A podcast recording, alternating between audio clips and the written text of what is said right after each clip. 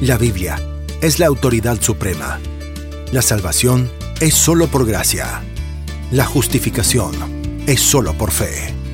Solo por la obra suficiente de Cristo y solo para su gloria.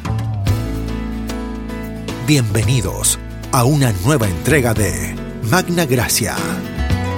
Un espacio donde encontrarás reflexiones bíblicas, mensajes doctrinales y teológicos junto al pastor Albert Cuadrado. Bienvenidos. La lectura la encontramos en Mateo capítulo 3 y versículos del 1 eh, al 12. Y vamos a hablar un poco, ¿verdad? Eh, de este personaje que se destaca pues, por muchas razones.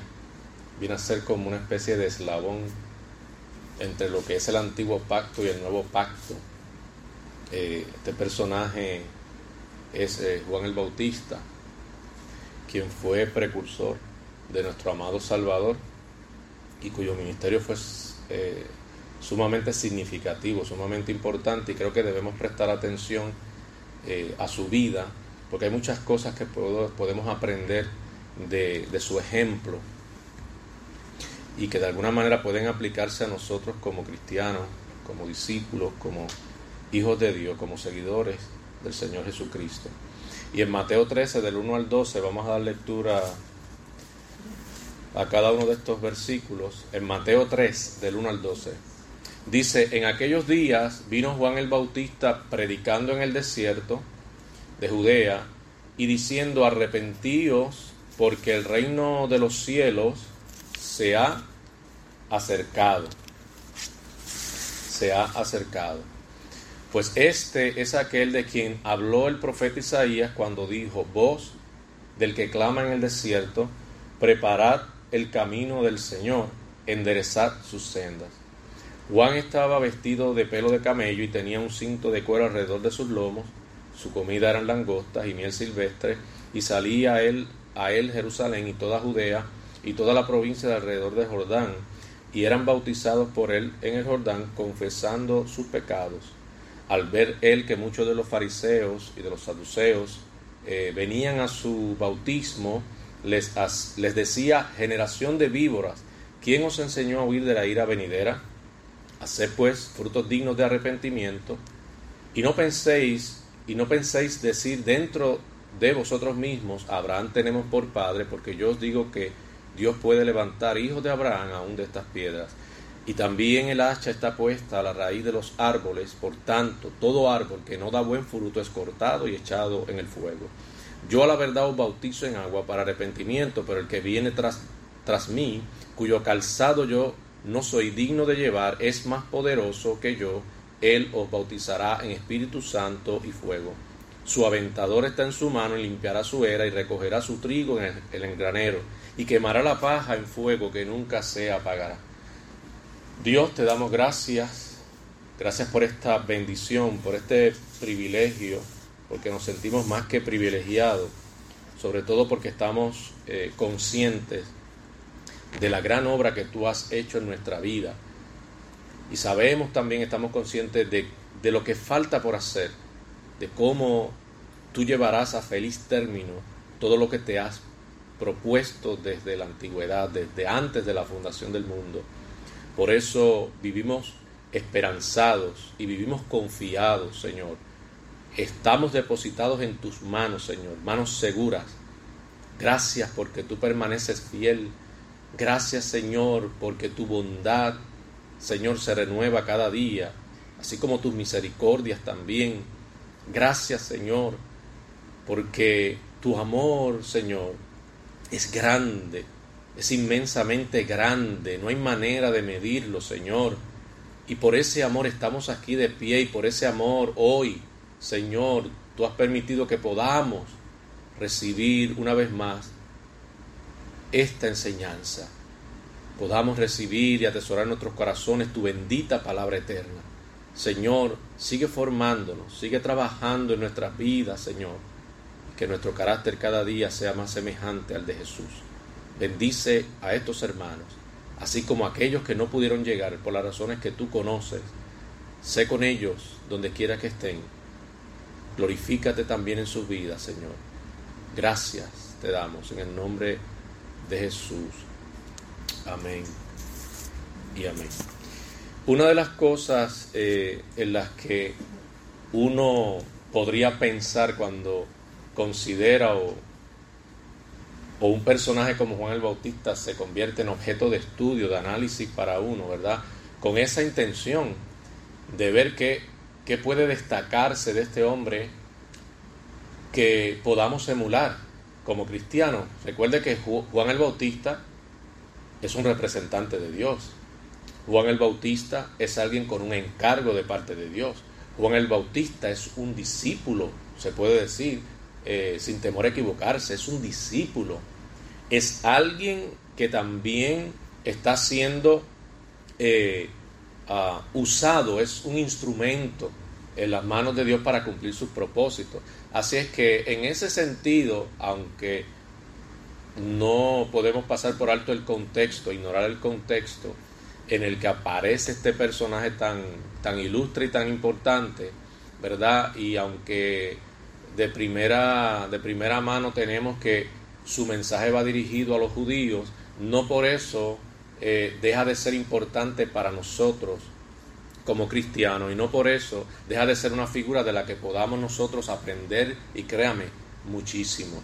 Y cuando uno piensa en Juan, en, este personaje, una de las cosas que su devoción nos enseña es que la fe demanda acción. La verdadera fe no es una de la que podamos hacer alarde simplemente eh, manifestando el conocimiento que podamos tener de las escrituras, sino una vida verdaderamente o genuinamente transformada que rinde frutos, que da esa evidencia, sobre todo porque manifiesta un carácter piadoso. De nada serviría uno tener un, un gran dominio eh, y comprensión teológica si no le acompaña una vida piadosa.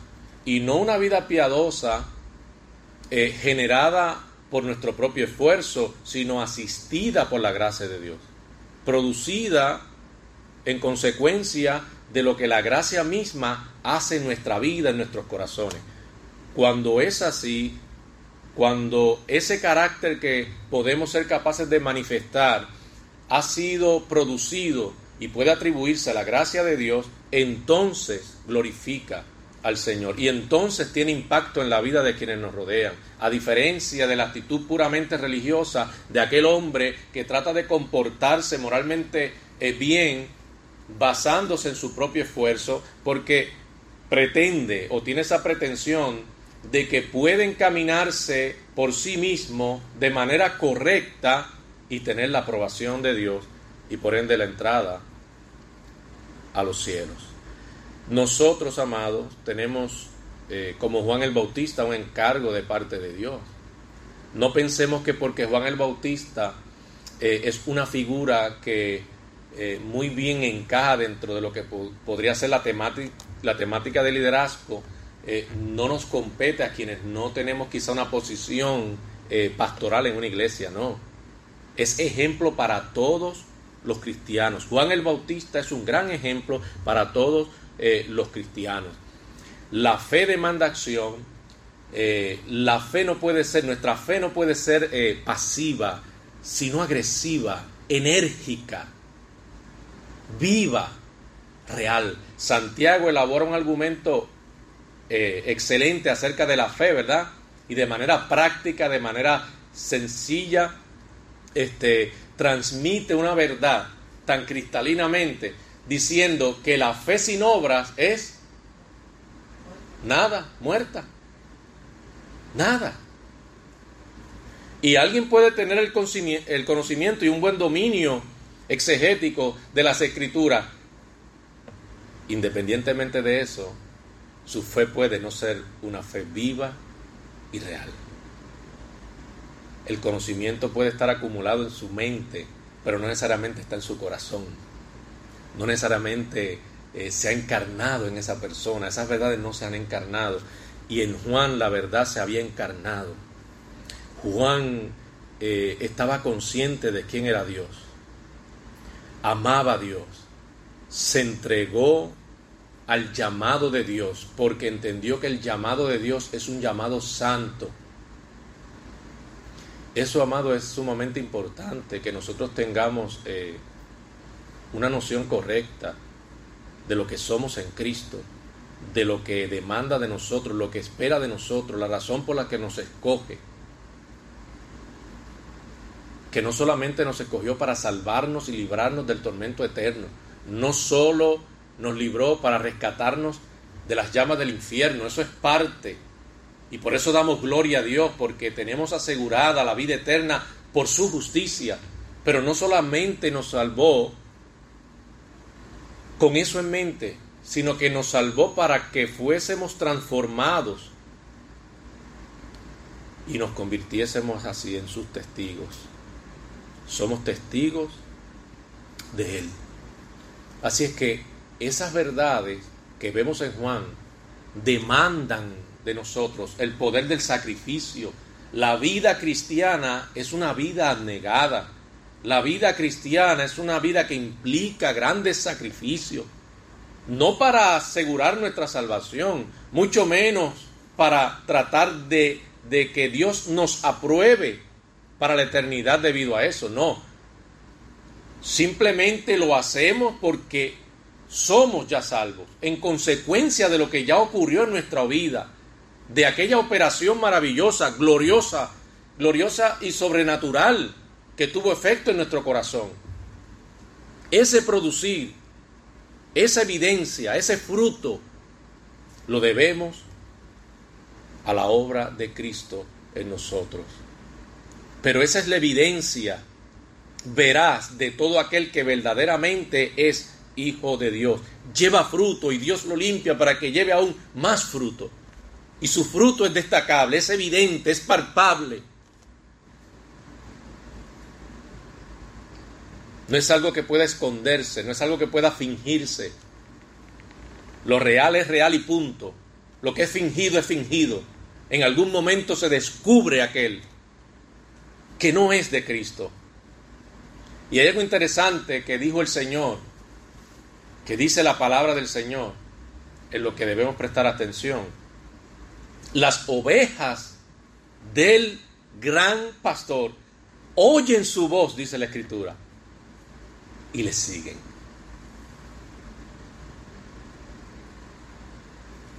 Viven amparados en su verdad, se alimentan de su verdad, crecen gracias a esa verdad.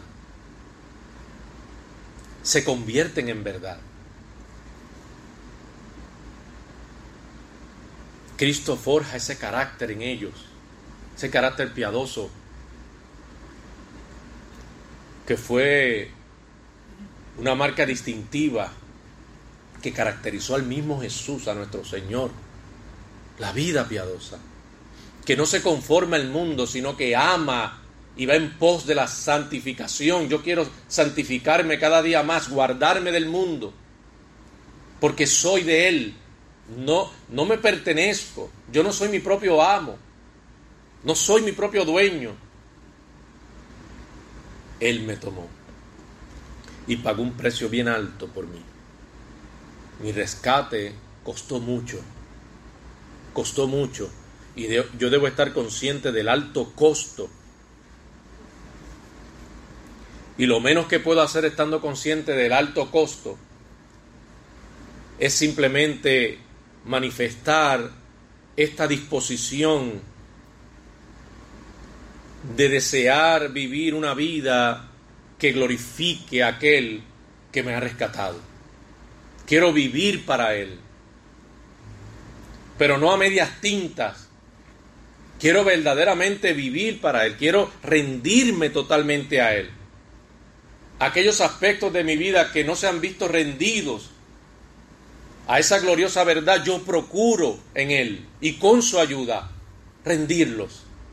No me reservo aspectos de mi vida. Yo no le digo al Señor, o no le pongo condiciones al Señor, no le digo, Señor, hay cosas que estoy dispuesto a entregar, pero hay otras que, caramba, vamos a negociarlas, porque se me hace difícil entregarlas.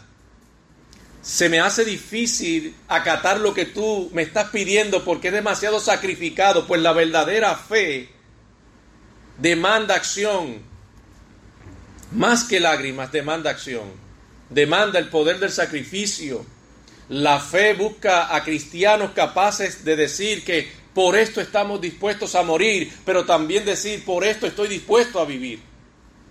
No por cualquier cosa, sino por la verdad de Cristo estoy dispuesto a morir como también estoy dispuesto a vivir.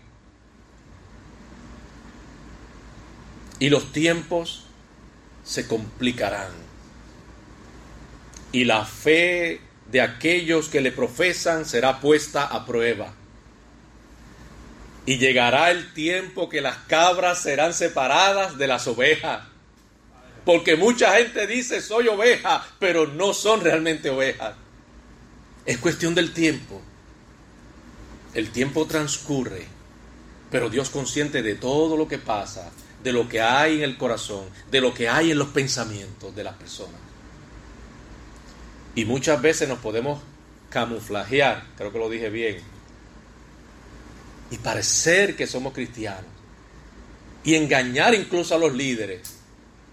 Pero Dios sabe lo que verdaderamente somos, porque nadie puede escaparse del escrutinio del Señor, nadie, nadie. Quien crea que puede engañar a Dios, pierde su tiempo, amado. Se engaña a sí mismo y se corre el terrible riesgo de condenarse eternamente. Juan el Bautista es una figura que nos enseña que el llamado, cuando Dios nos hace este llamado, este llamado debe considerarse tal y, y cual es, un llamado santo. Y como es un llamado santo, invita a la santificación, porque le vas a representar a Él. Ya no es tu vida. Antes vivías para ti, antes eh, buscabas el elogio de la gente, antes quizás te congraciabas con facilidad porque lo que importaba era eh, gozar de, de la fama, de la popularidad, de que te buscaran, de que te reconocieran, de que te aplaudieran, de que te consideraran como alguien importante. Pues no, en Cristo nosotros no somos los que importamos, es Él el que importa. Y como Él es el que importa, yo me guardo, yo me cuido, yo, yo me santifico, porque solo soy un recipiente, un instrumento en sus manos para compartir su verdad, para darle a conocer. Y como el fin de todo es que Él sea exaltado y glorificado, no yo, por eso cuidamos nuestros testimonios. Por eso atendemos el llamado consciente de que ese llamado es santo. Por eso procuro que mi nivel de devoción incremente, no que mengue. Por eso atiendo las disciplinas espirituales. ¿Por qué? Porque amo a Dios. Usted debe hacerlo porque ama a Dios. Lo que hace tiene que ser porque lo ama, porque está agradecido. Hay cosas que ni siquiera eh, necesitan eh, ser forzadas yo fluyo por la gracia divina, yo fluyo y me veo involucrado y deseo verme involucrado y reconozco por la gracia de Dios el don que quizás me ha dado para poderle servir y me ocupo en ello y encuentro satisfacción en lo que Dios me permite hacer por su gracia. Porque sé que Él será enaltecido, fíjese, no yo, Él será enaltecido y la gente le reconocerá y la gente lo alabará y la gente le glorificará. Pero hay cuando blasfeman a Dios por causa de nuestro mal testimonio.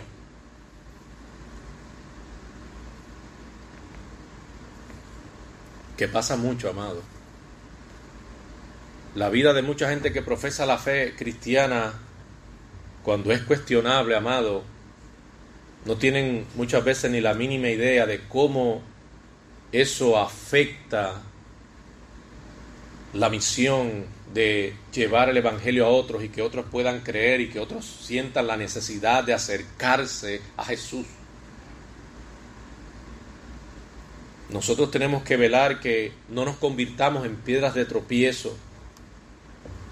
Todo lo contrario, que podamos ser una especie de facilitador que pueda ser capaz de acercar al pecador a Cristo, que podamos comunicar bien esa verdad con pasión y con entusiasmo, porque muchas veces dejamos que las situaciones difíciles nos arrebaten el entusiasmo.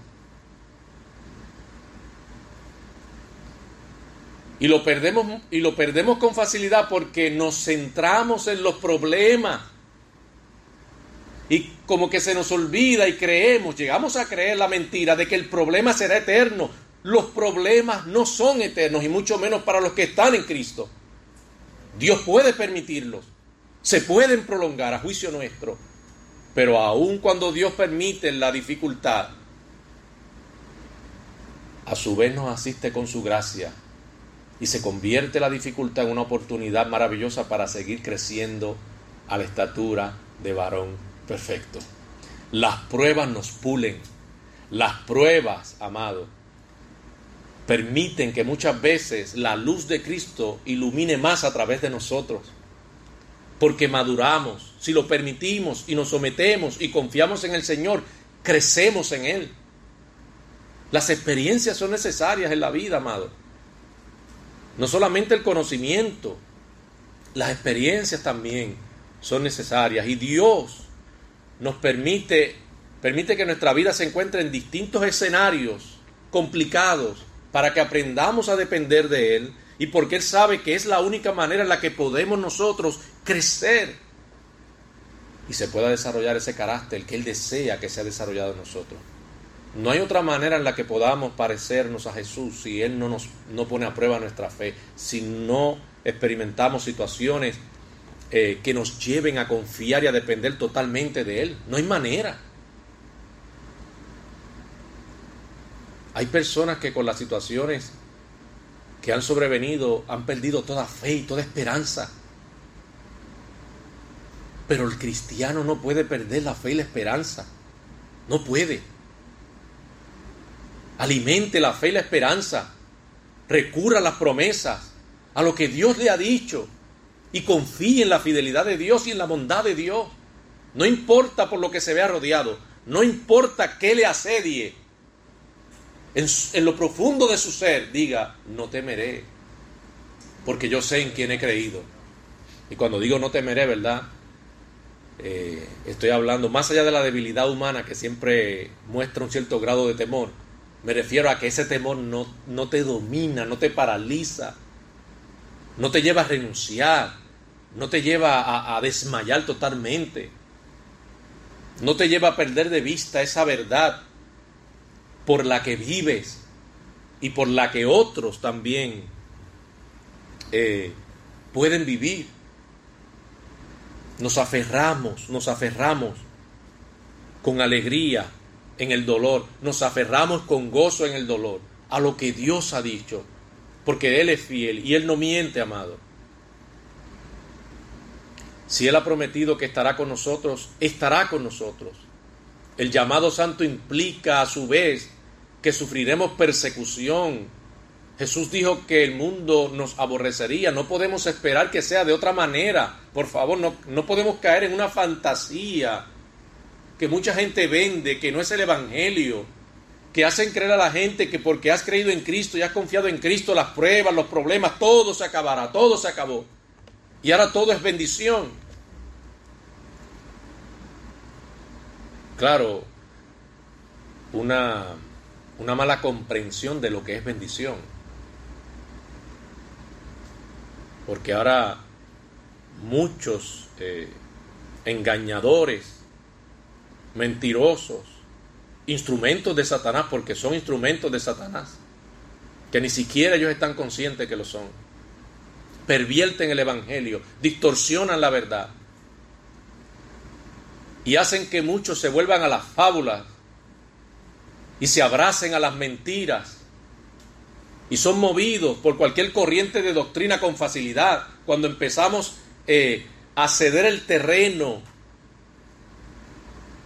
que por la verdad nos garantiza estabilidad, empezamos a qué? A sucumbir.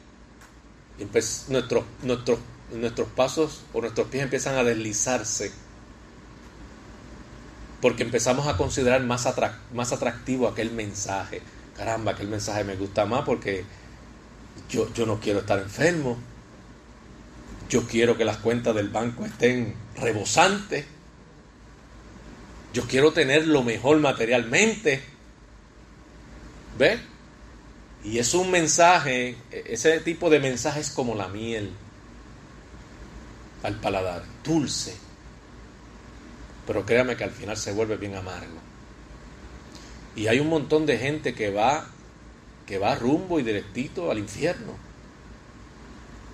Por maestros usados por Satanás que le han vendido sueños, mentiras. Pero que ellos no dejan de ser responsables, porque tan responsables son los falsos maestros como lo es la gente. No crea que la gente no es responsable. Son responsables por no atender la verdad que se sigue predicando desde muchos altares que no, que no la han comprometido, que no están dispuestos a negociarla por nada. Por nada. Aunque no sean congregaciones grandes, numerosas, aunque no sean congregaciones que tengan eh, lo más sofisticado, no están dispuestos a venderla. Juan el Bautista nos enseña que debemos vivir apasionadamente por Jesús y esa pasión se debe mostrar. Porque muchas veces la pasión que manifestamos por Cristo, aunque usted no lo crea, puede llegar a ser contagiosa. Hay otro hermano que está a su lado, que ese fervor suyo de momento, no sé, Dios lo usa y usted se siente de, de pronto animado también a servir y amar a Dios a glorificarle, independientemente de lo que pueda, lo que pueda acontecer. El ritual y el dogma que mucha gente sigue con apego y con gran devoción, el ritual y el dogma pueden tener su lugar y pueden tener su importancia, pero si no le caracteriza a usted como cristiano una fe viva, de nada sirve. Podemos ser formales en la liturgia, podemos ser muy cuidadosos y tratar de que todo proceda de acuerdo a lo que nos enseñan las escrituras porque queremos que, ¿verdad? Queremos glorificar al Señor y que todo sea correcto como, como nos dice la palabra de Dios. Pero si Dios no ha circuncidado nuestro corazón, de nada sirve. O sea que hay que velar por aquellas cosas que son importantes dentro del el proceso litúrgico, porque la, la escritura nos habla sobre la importancia de eso, pero eso no puede llegar a convertirse en algo más importante que mi propia condición espiritual. Y usted puede ser, por ejemplo, si usted cree en el diezmo y da su diezmo fielmente, eso es un ejemplo que doy. Y usted entiende que cumple con el Señor y que ya eso es lo más importante, pero si su corazón no está circuncidado, si usted no ha nacido de nuevo, por ejemplo, y eso lo hace religiosamente, de nada le sirve. Como también, si usted ha descuidado, perdón, su vida espiritual, todas estas demás cosas las podrá estar haciendo estrictamente bien, pero de nada le sirve. Usted no puede descuidar su vida espiritual, su vida de devoción, su vida personal íntima. Es sumamente importante.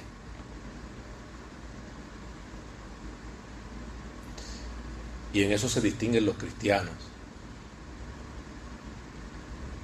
Los cristianos son aquellos que han vivido una verdadera experiencia de vida y de transformación, que comenzó en nuestros corazones, nuestras mentes fueron renovadas también y en consecuencia se manifiesta externamente aquello que tuvo lugar en nuestro interior, sobrenaturalmente. Así es que muchos también le dan importancia al ritual y al dogma, pero han descuidado su vida espiritual. Y Juan es una figura que eh, nos enseña acerca de la importancia de una vida verdaderamente, genuinamente consagrada. En otras palabras, practicaba lo que enseñaba, lo que exponía. Y no puede ser de otra manera porque la verdad que nosotros compartimos no puede estar divorciada del testimonio. No puede estar divorciada del testimonio. Así es que Juan nos enseña la importancia de que como hijos de Dios, que servimos a Dios, estemos conscientes de que servimos cumpliendo una misión específica.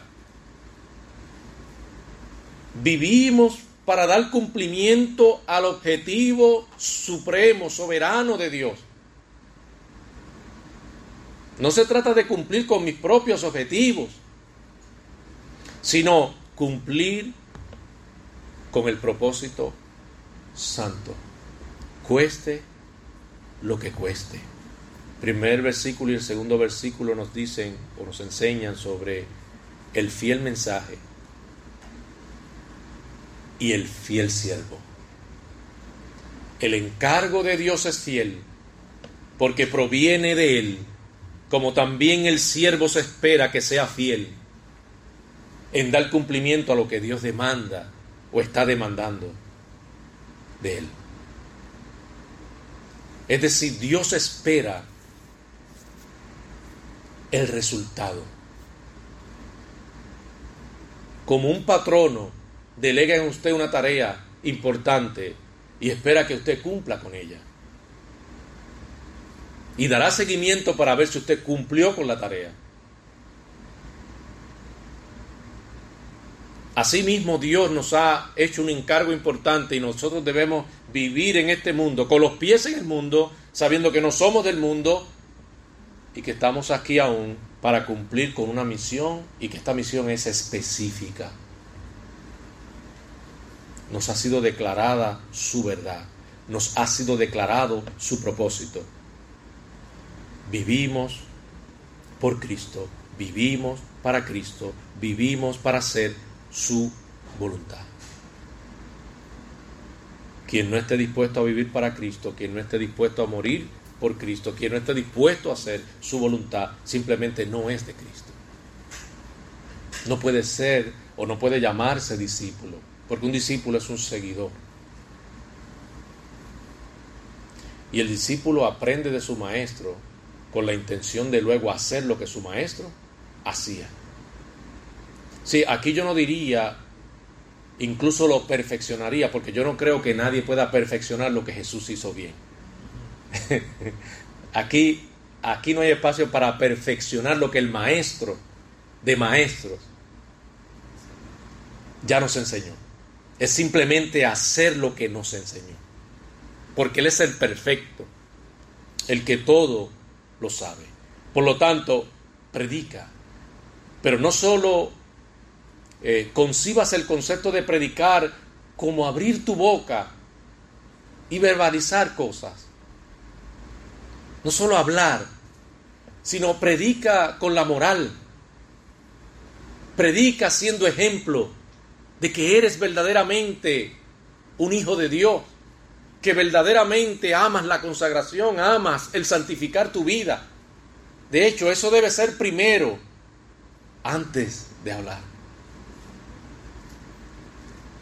Porque de lo contrario se, se puede ver empañada esa, esa realidad tuya puedes expresarte muy bien, articular muy bien, delinear y trazar muy bien una verdad, pero posiblemente ah, se ve empañada por tu testimonio.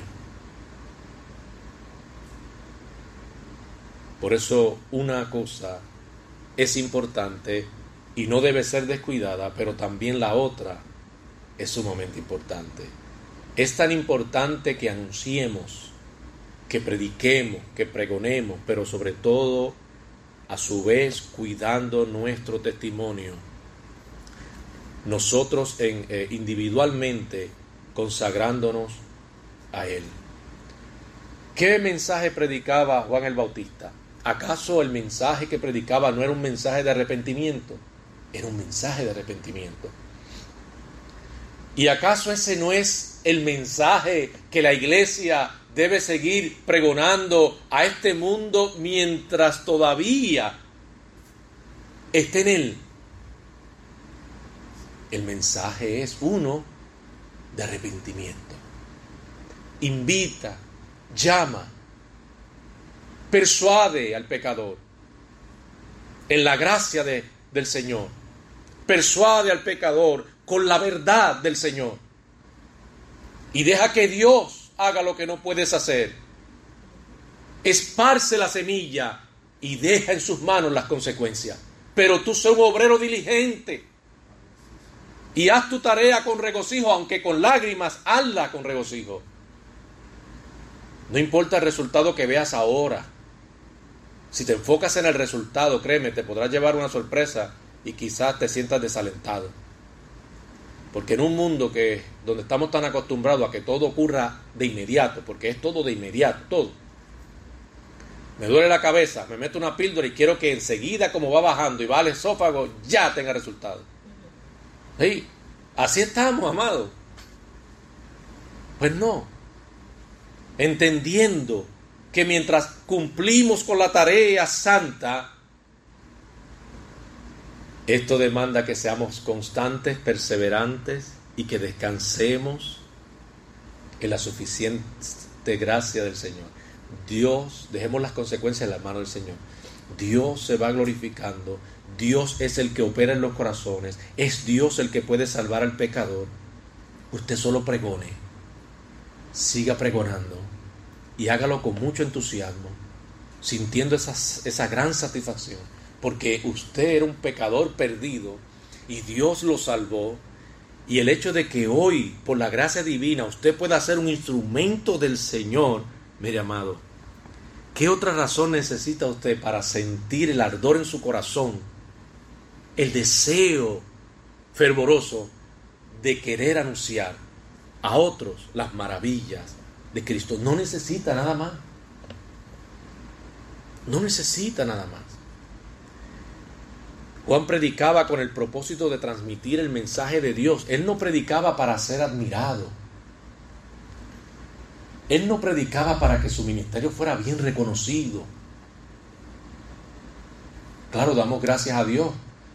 Permita a Dios que los ministerios que realmente se han ocupado responsablemente de glorificar a Cristo crezcan. Pero cuando eso pasa, eh, quienes están eh, quienes han sido instrumentos para llevar y difundir esta verdad, a quienes Dios quizás le ha dado, digamos, ese éxito, tienen que vivir en todo momento cuidando su corazón. Porque usted no tiene control de la manera en la que la gente lo conciba a usted. No siempre vamos a tener el control de lo que otros piensen o cómo otros decidan acercarse a nosotros. Pero usted sí sabe y usted sí tiene que velar y cuidar su corazón. ¿Y por qué digo esto? Porque muchas personas que han llegado a tener un ministerio de impacto eh, descuidaron eso, dejaron de, de ver eso como algo importante y dejaron de ser humildes. Y sobrevino la altivez de espíritu. Y dejaron de entender que todo era por la gracia del Señor y empezaron a creer que era por su fuerza y por su capacidad. Muchos llegaron a caer. Otros quizás pueden estar a punto de caer.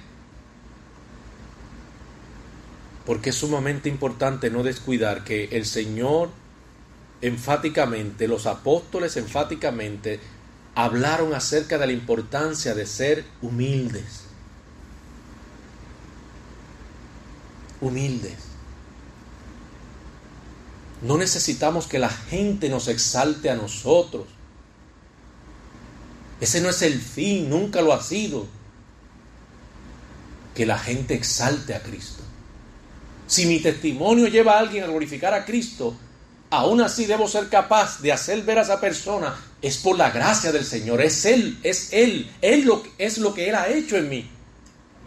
Esto no lo hice yo, este cambio no lo efectué yo mismo, sino que lo hizo el Señor. A Él dale la gloria, a Él dale todo reconocimiento, a Él atribuye lo que pasa en tu vida. Pero no al simple recipiente de barro que Dios puede usar porque seguimos siendo recipientes de barro, precisamente para que no olvidemos que la excelencia es de Él. Ah, que eres muy capaz, el Señor ha hecho posible que seas capaz. Que todos gozan de mi talento, el Señor lo ha hecho posible, pero ten cuidado. Condúcete con humildad, reconociendo en todo momento que todo se lo debes al Señor. No procures que la gente deposite la mirada sobre ti la idea no es que confíen en ti, es que confíen en el Señor. Es que dependan del Señor.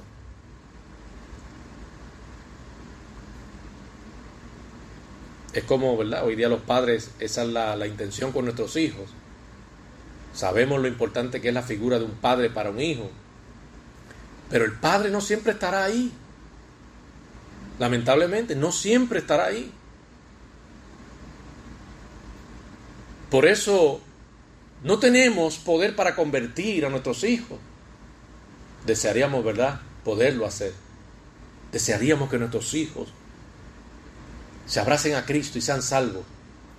Pero no podemos más que orar e instruirles con la verdad. Pero solo Dios puede llevar a cabo esa obra maravillosa y gloriosa y sobrenatural. Pero mi deber como padre es instruirle a que confíen sobre todas las cosas en quién? En el Señor. Porque todo es efímero, todo pasa, todo se acaba. Las energías que quizás en un momento dado tuvimos van menguando, vamos decayendo, nuestro físico eh, nos delata, que ya no somos tan fuertes quizás, tan capaces como antes. Por eso es que debemos confiar y depender siempre en Dios. Siempre dependamos de Él. Juan nunca procuró que las miradas se centraran en Él, sino en aquel que vendría. Y es por eso preciso notar cómo Él habló del que vendría. Habló de una manera donde Él se rebaja a sí mismo. Es como decir, yo no soy nada, de mí no puedes esperar nada extraordinario. Pero hay uno que viene. Hay uno grande que viene. No dijo, no, no dijo en, esa, en ese sentido grande, de esa manera, pero lo cierto es que sí lo está diciendo. Cuando él dice que ni siquiera él es digno de desatar correa de su calzado a buen entendedor basta, ¿verdad? ¿Qué es lo que está diciendo? Es inmensamente grande. Es el Mesías que fue prometido. Y así nosotros como siervos de Dios, como hijos de Dios, proclamamos su verdad entendiendo que no somos dignos de representarle. Pero Él tuvo a bien que fuera así. No podemos atribuirnos cosas que no debemos atribuirnos. Juan es un ejemplo extraordinario de sencillez, de humildad. Un mensaje escueto, sin adornos, directo al hígado, sin mucho adorno. Si mucha retórica era su mensaje. Algunos creen que la profundidad tiene que ver con la retórica. Tú puedes hablar cosas profundas sin dejar de ser práctico en el mensaje que transmites. Juan habló cosas profundas y su mensaje fue práctico, fue comprensible. Y nosotros tenemos que velar que nuestro mensaje, lo que queremos comunicar verdaderamente sea comunicable, que la gente lo pueda entender.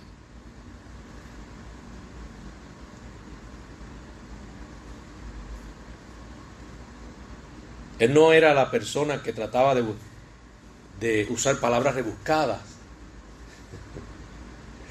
sino era el mitaño que iba directo al corazón, como, como alguien que ya eh, estaba consciente de la condición y que sabía cuál era la solución. Es como cuando usted va a un médico, le hicieron una placa, ya tiene la placa, ya usted tiene la placa y tiene el conocimiento, ya el médico le explicó, dónde está el fallo y qué es lo que hay. Ya usted casi es un médico cuando ve la placa ahí. Dice, esto es, esto, lo seguro que me dijo el médico, aquí está el problema. Y ya el médico le ha comunicado a usted, le ha dicho que, que ¿verdad? cuál es la solución, cuál es el proceso a seguir. Pues es, así. Dios hizo esa radiografía de la condición del mundo, la transmite a Juan. Juan está consciente de lo que el mundo necesita y de cuál es el verdadero problema, el pecado y la necesidad de arrepentirse. No había otra cosa. El pecado y la necesidad de arrepentirse.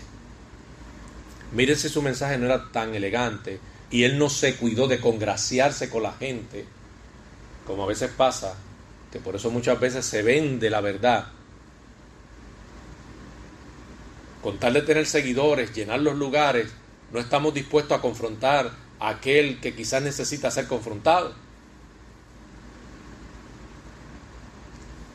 Pero Juan tenía un carácter imponente, pero no imponente con la intención de intimidar y alejar a la gente, sino estaba verdaderamente cimentado en esa verdad, inamovible. Y estaba comprometido con ese llamado. Él no estuvo preocupado, ah, la gente se va, la gente no me sigue, es que no lo tiene que seguir a él. Él solo se encargaría de entregar el mensaje. Y eso hizo. Generación de víboras. Mire muchachos. Hoy queremos ser tan... Eh, queremos procurar que, que se exponga el mensaje con tanta elegancia que se compromete la verdad por temor a confrontar al pecador. No, pero es que estamos en el siglo XXI. Eso es de retrógrado, eso de estar hablando de pecado y e-, eso habla de una persona sin preparación, poco inteligente.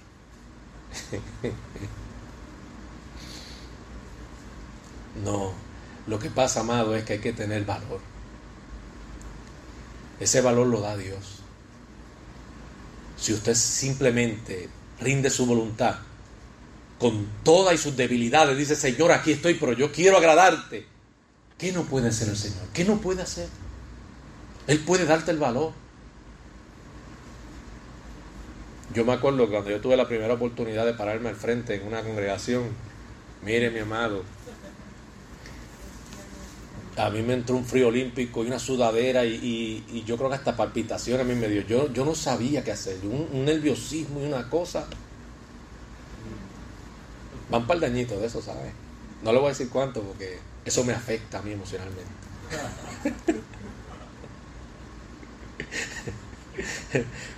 Mejor prefiero creer que sigo siendo joven. Sí, sí, sí. Mire, le digo, jamás yo hubiese pensado, jamás, de lo que Dios es capaz de hacer. Luego de, transcurrido todos estos años, yo pienso en estas cosas hoy y digo, wow. Por eso es que le animo y le digo, ¿Qué no puede hacer el Señor? Si algo es según su voluntad, lo que demanda es simplemente confianza, que se entregue, que se arroje en sus brazos, que permita que Él lo dirija, que permita que Él lo forme. Confíe en Él. Y luego se sorprenderá de lo que Dios es capaz de hacer. Pero muchas veces nos negamos, no, no queremos dar la oportunidad a Dios y de ver lo que Él es capaz de hacer. Y eso, amado, no es solo dudar, es ser incrédulo. Y es una falta a Dios. Y una falta grande. Es incredulidad. Le ponemos miles pretextos. Juan pudo haber puesto miles pretextos para no cumplir con la tarea. Pero yo aquí un hombre en el desierto, ¿qué recursos puedo tener yo? ¿Qué de atractivo puedo tener yo?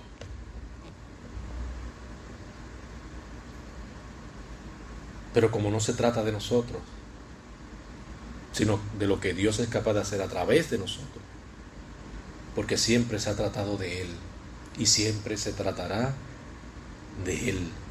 Ese fue el caso de Moisés. Los pretextos, las excusas siempre afloran, pero no necesariamente terminarán evadiendo lo que Dios se ha propuesto en la vida de alguien. No necesariamente. Moisés trató de evadir el llamado y la responsabilidad que aquello implicaba. Pero vemos lo que pasó con Moisés. Y cómo luego Dios lo usó. Nada es imposible para Dios. Y en este desierto en el que podemos estar, en, en un mundo corrompido, con tanta hostilidad, donde unos pocos quizás le dan prioridad a los asuntos espirituales, en medio de esta situación nos ha levantado Dios, en este tiempo nos ha levantado Dios.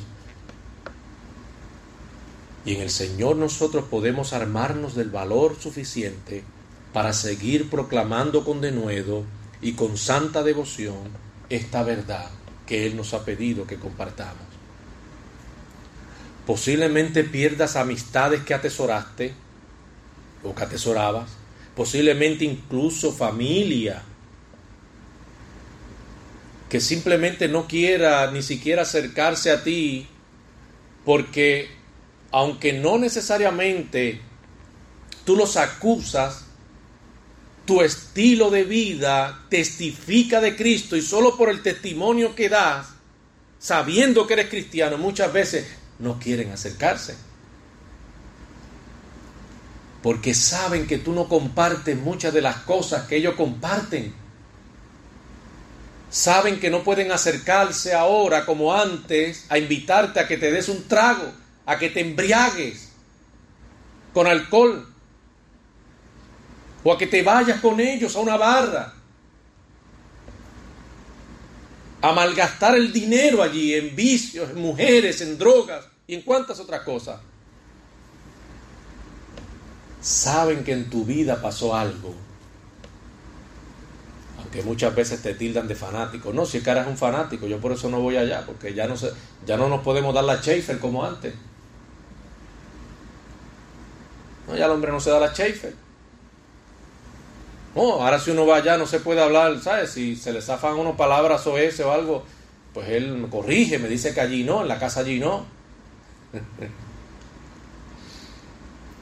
Lo cierto es que no necesariamente los cristianos alejamos a nuestra familia, muchas veces es que nuestro testimonio y lo que sabe que somos ahora no lo soportan, no lo toleran.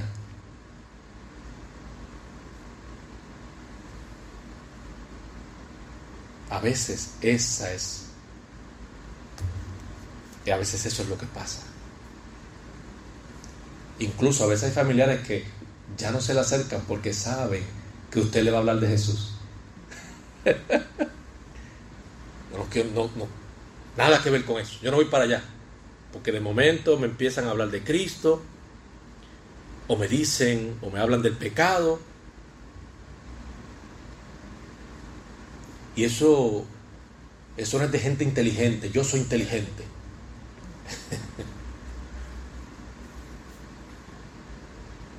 Las cosas como son.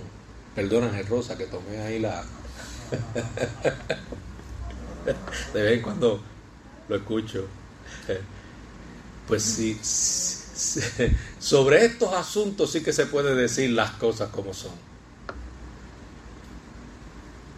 Aquí hay una verdad innegable que por más que se quiere evadir, se impone y se vuelve irresistible para muchas almas que están conociendo al Señor cuando es anunciada. Mientras algunos la aborrecen, otros se abrazan a ella. Así es, amado. Así es. Así es. Y Juan el Bautista no era este personaje que necesariamente despertaba simpatías. ¿Ves? Porque cuando usted está comprometido con la verdad, no va a despertar simpatía, no necesariamente, ¿ves? Eh, le van a considerar una persona simpática. En otras palabras, no necesariamente va a caer bien. Pero es preferible, es preferible no caer bien a la gente, pero gozar del testimonio que pueda dar Dios de nosotros. Y que sea uno bueno. Debe importarnos más lo que Dios tenga que decir de nosotros que lo que la gente pueda decir. Ahora, cuando vamos a considerar esa aseveración, primero tengo que considerar cómo está mi vida. Porque si yo voy a decir, eso no se puede tomar livianamente, si yo voy a decir que Dios sea el que considere mi testimonio, eso tiene un peso muy grande, amado. Pues entonces yo debo proceder con seriedad. No es simplemente expresarlo por expresarlo. Mi vida debe verse comprometida, sincera y genuinamente. Juan el Bautista está consciente mientras peregrina, mientras cumple con ese llamamiento santo, que su ministerio estaba en el centro mismo de la voluntad de Dios. Él no fue llamado para hacer su propia voluntad, él fue llamado para hacer la voluntad de aquel que lo envió. La iglesia tiene que estar enfocada en cumplir con el propósito sacro, hacer lo que Dios le pidió que hiciera. Y hay muchas iglesias, muchas congregaciones, ¿verdad? Entretenidas haciendo lo que Dios nos pidió que se hiciera. Y han, de hecho, han tergiversado el Evangelio. Se ha visto viciada la verdad porque en algún momento ignoraron cuál era el propósito divino, cuál era la voluntad divina. Y hoy día lamentablemente, lamentablemente, perdieron la seriedad que quizás antes le caracterizó. Perdieron aquella seriedad con la que se abrazaron al Evangelio y, y, aquella disposición que en un momento manifestaron, aquella disposición santa, aquella disposición eh, de ver sus vidas comprometidas con esa verdad por encima de cualquier otra cosa.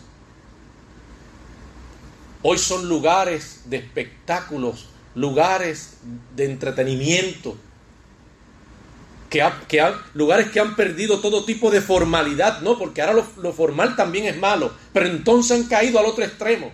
Y hay congregaciones que uno va y parece que uno está yendo a un poco que uno no sabe ni dónde está metido.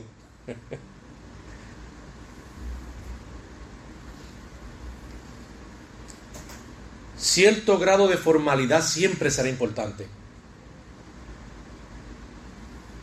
Siempre será importante. Porque acuérdese que nosotros transmitimos una verdad sumamente importante. La respuesta que, las, que los pecadores den al mensaje determinará dónde pasarán su eternidad. El mensaje es más importante de lo que la gente piensa.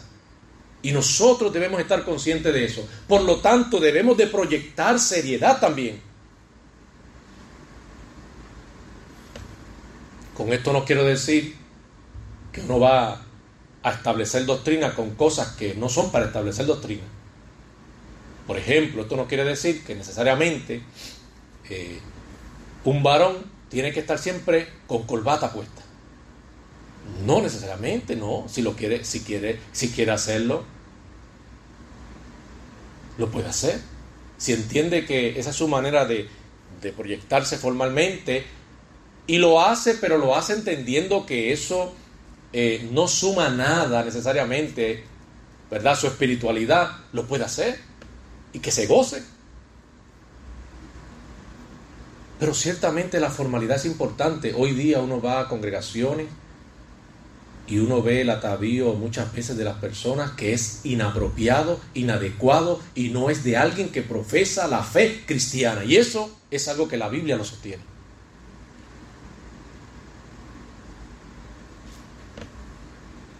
Pero hemos venido restando, restando, restando a cosas que sí eran importantes. Hemos venido restando importancia. Y al final, ¿qué queda, amado? Un mensaje diluido. No, porque es que la gente no, no tolera, no tolera la verdad, no se puede hablar mucho del pecado, no se puede estar confrontando. Esa palabra es dura. Entonces tenemos que hacer malabares, pastor, tenemos que entonces ver cómo, para que la gente llegue, tiene que suavizar el mensaje y tenemos que poner una atracción de luces y que salga humo y que... Eh, ¿Me sigue? Sí, sí. Y quizá usted pone un trampolín allí en el altar, no sé, y hace algún tipo de show mientras predica. Y así se vuelve una especie de pastor showman. y eso le va a gustar a la gente, sobre todo a la juventud.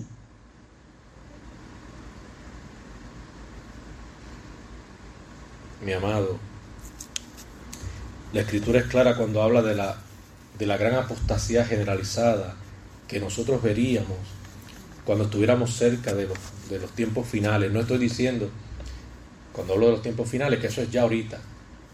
Lo cierto es que nadie sabe, pero sí, si atendemos lo que la escritura dice, muchas cosas están claras para el entendido para aquel que ama las escrituras, que su corazón está en las escrituras, que estudia las escrituras, porque ama las escrituras, es entendido. Y esa es la persona capaz de discernir las cosas y entender lo que está pasando.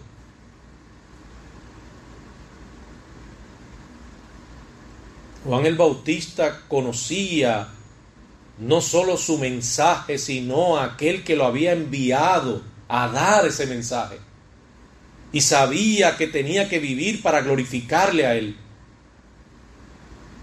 Sabía que llegaría un momento eventualmente en el que también tendría que rendir cuentas. Todos tendremos que rendir cuentas en un momento dado. Tendremos a nuestro Señor delante de nosotros y tendremos que rendir cuentas.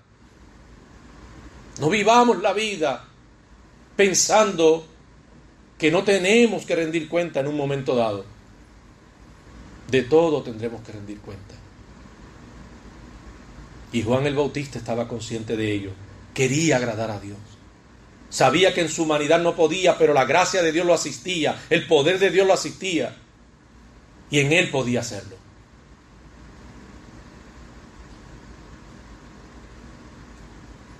desprenderse de los intereses personales, desprenderse de los sueños personales.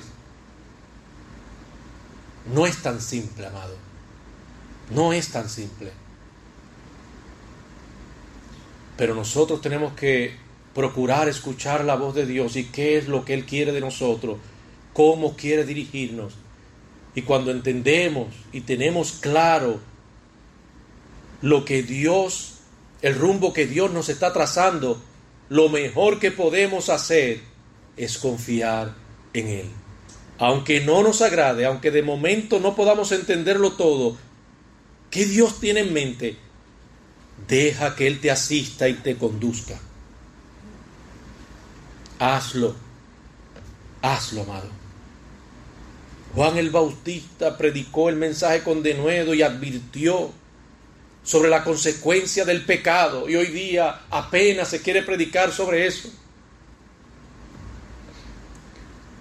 Las consecuencias eternas del pecado.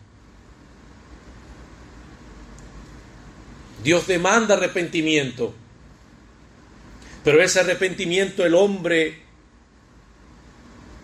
por su propia cuenta es incapaz de regenerarse a sí mismo. Es incapaz de producir vida siendo que es un hombre muerto. Pero el Cristo que resucitó puede resucitarlo a una experiencia de vida, a una experiencia totalmente renovada, a una experiencia de vida radical, radical a todo lo que el mundo exhibe, expone y propone como agradable, como bueno.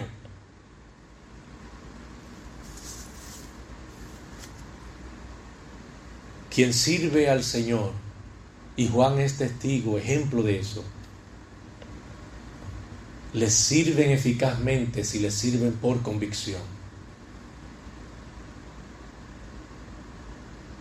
Esto no es simplemente ir a un seminario, sea uno eh, que aspire el pastorado o no, como cristiano, y estudiar la palabra sistemáticamente y ser un duro en un sentido teológico de la palabra, y ya creer que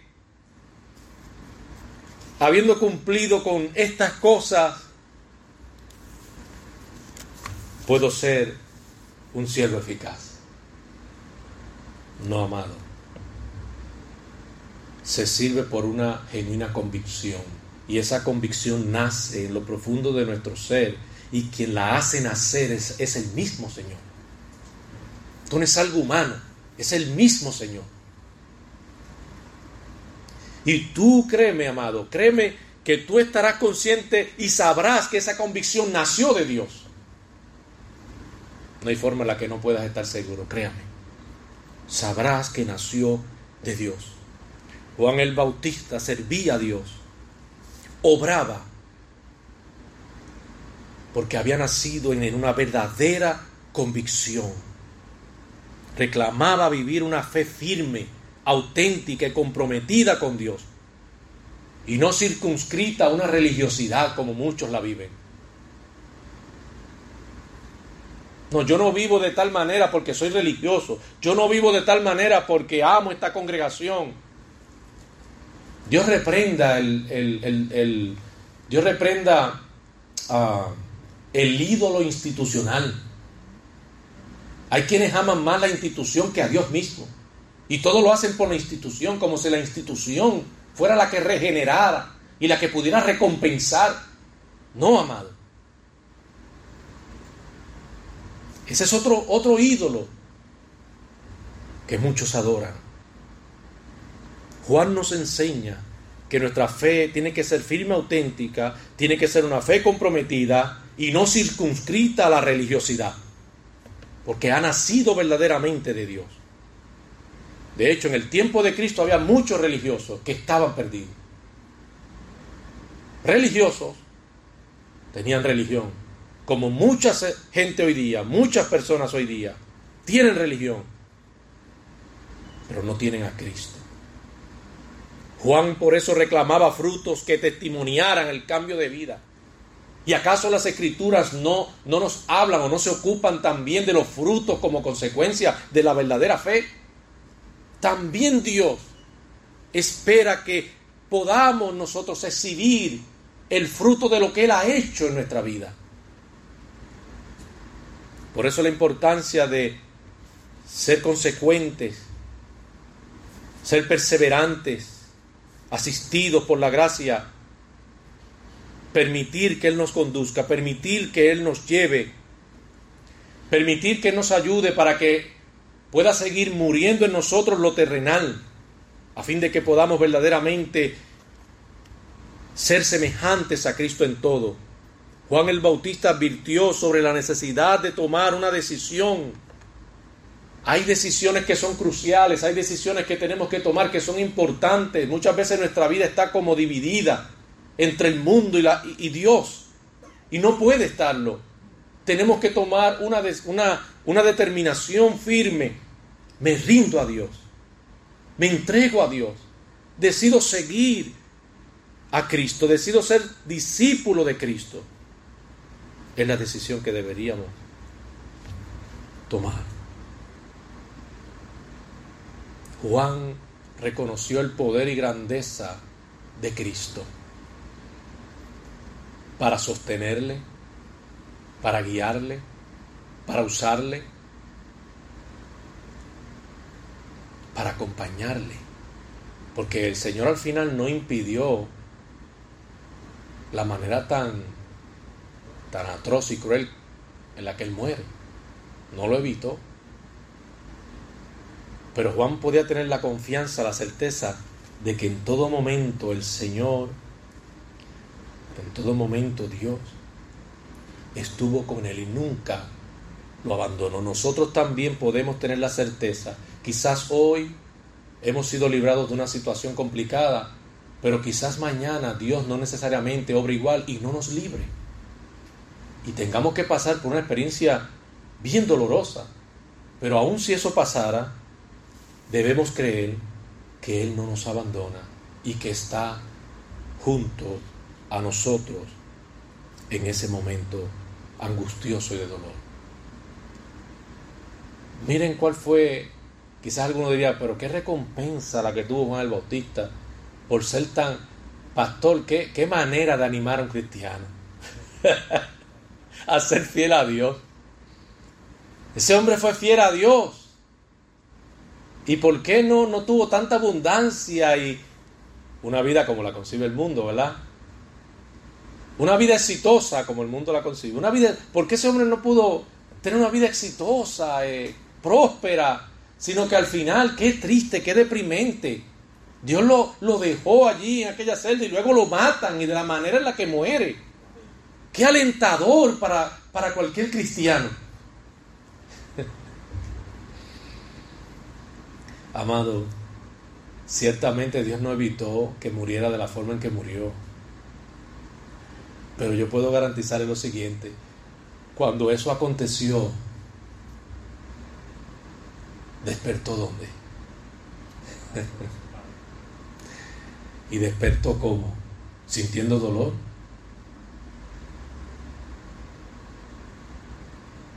Tiene que haber sido ah, una experiencia, y hay que decirlo así, tiene que haber sido porque no sabemos, no hay detalle de eso, tiene que haber sido una experiencia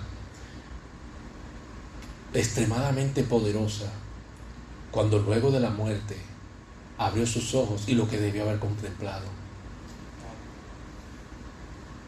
Mire, amado, nosotros tenemos las escrituras que arrojan luz sobre muchas cosas, incluso de la eternidad, pero lo que dan es eh, como un cierto grado, como un cierto vestigio, un cierto grado de iluminación sobre una, pero nosotros no tenemos una idea totalmente clara de lo que nos espera. Sabemos que ciertamente es grande porque proviene de Dios. Difícil de expresar con palabras humanas. Ciertamente sí. Por lo tanto, vivamos con la esperanza de que Dios es fiel a lo que ha prometido. Por eso, amado, tanto en lo individual, en, lo personal, seamos fieles a Dios, pero también como pueblo seamos fieles a Dios. Vamos a creerle a Dios, confiemos en Él, no dudemos de su fidelidad, no dudemos de su bondad, no dudemos. Creamos que Él nos asiste, creamos que Él está con nosotros, creamos que Él nos sustenta, creamos que Él nos protege. Creamos también que Él nos fortalece creamos que Él nos usa y nos quiere usar. Así es que entreguemos nuestras vidas en reservas al Señor y permitamos que Él nos dirija como Él desea hacerlo. Hay muchas otras cosas que pudiera seguir yo mencionando acerca de, este ilustre personaje, eh, que es maravillosa la vida de Juan ciertamente. Pero hasta aquí concluimos y le pido que estemos de pie, vamos a orar. Y usted me va a acompañar, todos vamos a orar juntos. Y cuando oramos, nos presentamos ante Dios. Sí, Señor. Pero nos presentamos ante Dios como con temor reverente y dispuestos a que Él se glorifique en nuestras vidas, que Él haga como Él desea hacer con cada uno de nosotros. Dios, queremos agradecerte.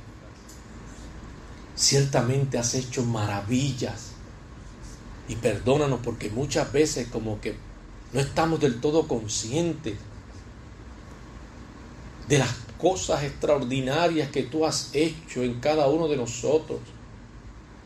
Nos has salvado, Señor. Nos has perdonado. Hoy somos declarados justos por tu gracia, por tu justicia, por tu suficiencia. Que bastaría para nosotros, Señor, vivir una vida totalmente negada, entregada, sirviéndote a ti. Pero no solo has hecho eso, has hecho tantas cosas, nos asistes diariamente intervienes en nuestra vida diariamente, nos consuelas, nos fortaleces, nos alientas. Señor, siempre, siempre estás a nuestro lado. Perdónanos, perdona nuestra incredulidad, perdona cuando hemos dudado de ti, perdona, Señor, porque no tenemos razón para dudar, porque eres poderoso, eres grande, Señor, ayúdanos aún en los momentos más duros, difíciles, angustiosos, a entender que tú nos llevas de la mano, que no tenemos por qué temer si tú estás con nosotros, Señor. Nuestra vida ha sido preservada por ti, Señor. Gracias. Gracias por un regalo tan extraordinario. Gracias por la vida, Señor. Que no olvidemos, Señor, que hay otros que aún no te han conocido, que hay otros a los cuales debemos allegarnos con el glorioso Evangelio, tu Evangelio, Señor. Por lo tanto, Señor, que podamos ser capaces de proclamar con denuedo esta verdad en todo momento, en todo lugar, donde sea necesario.